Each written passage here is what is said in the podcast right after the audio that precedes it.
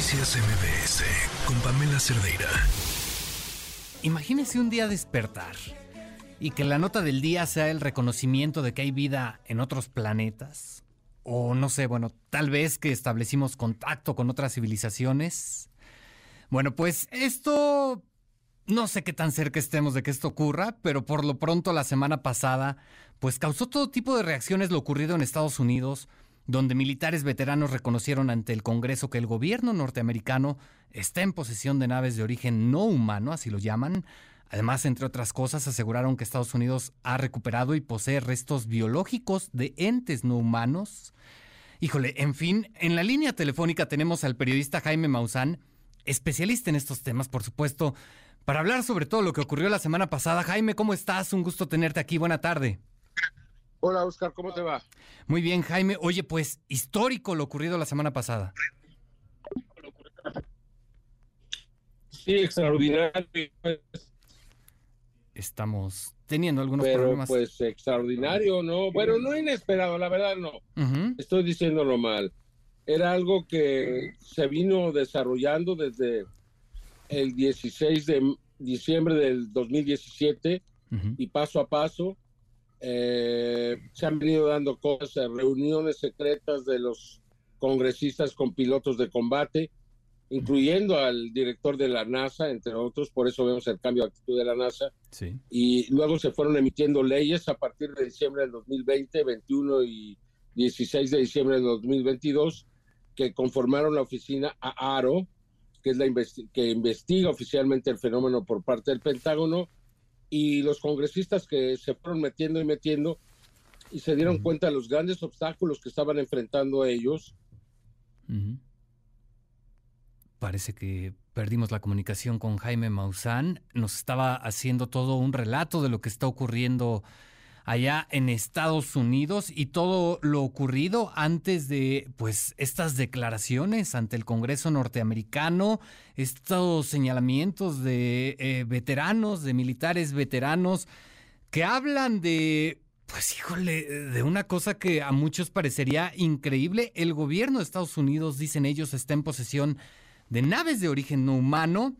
También se dice que Estados Unidos posee restos biológicos de entes no humanos.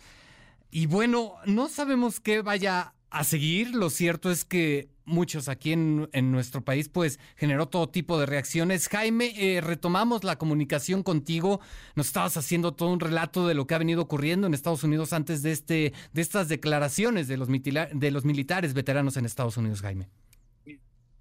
Sí, efectivamente, lo que te decía es que no fue una sorpresa, fue todo un proceso que se fue dando paso a paso, que se fue dando paso y que pues eh, afortunadamente ahora llegamos al punto donde pues ocurrió este testimonio histórico que sin duda alguna debe de considerarse como como un parteaguas en la historia, Oscar. Claro, claro, Jaime. Oye, eh, a mí me llama la atención una cosa. Se habla de restos biológicos no humanos, Jaime. ¿De qué estamos hablando? ¿Está es descabellada la idea de hablar de aliens? No, pues estamos hablando de naves estrelladas. Evidentemente que si venían tripuladas, pues hay restos, ¿no? Hay restos eh, que, pues eh, sin duda alguna deben de ser considerados como restos no humanos. Yo, esto, bueno, lo sabíamos, te repito, hace muchos, muchos años, desde que Bob Lazar salió a la luz y dio a conocer esta información de que pues él había estado trabajando en una de las naves, de que a él se le había encargado, él es un físico nuclear, de transformar el elemento 115 al 116, es decir, de la materia y la antimateria, que es la energía que utilizan estas naves para poder volar. O sea, los Estados Unidos desde hace 30 años los que han querido hacer es construir este tipo de naves. Claro. Eh, No, mí- hasta el momento que yo sepa no lo han hecho. ¿no? me, me viene a la mente mucho lo ocurrido en el caso Roswell, Jaime. Sí, efectivamente, en el caso Roswell, bueno, se recuperaron naves y se recuperaron cuerpos. Ujú. Ok. O- oye, el Pentágono salió ya a desmentir estas afirmaciones, Jaime. Sin embargo, ¿qué tan lejos estamos de que en algún momento pues se reconozca ya o los gobiernos de las principales potencias del planeta reconozcan la existencia de vida extraterrestre? Pues mira, yo creo que en este momento es secundario, los, eh, los testigos están bajo protección del Congreso. Ellos declararon eh, eh, bajo juramento, si ellos se descubriera que mintieron, se van a la cárcel.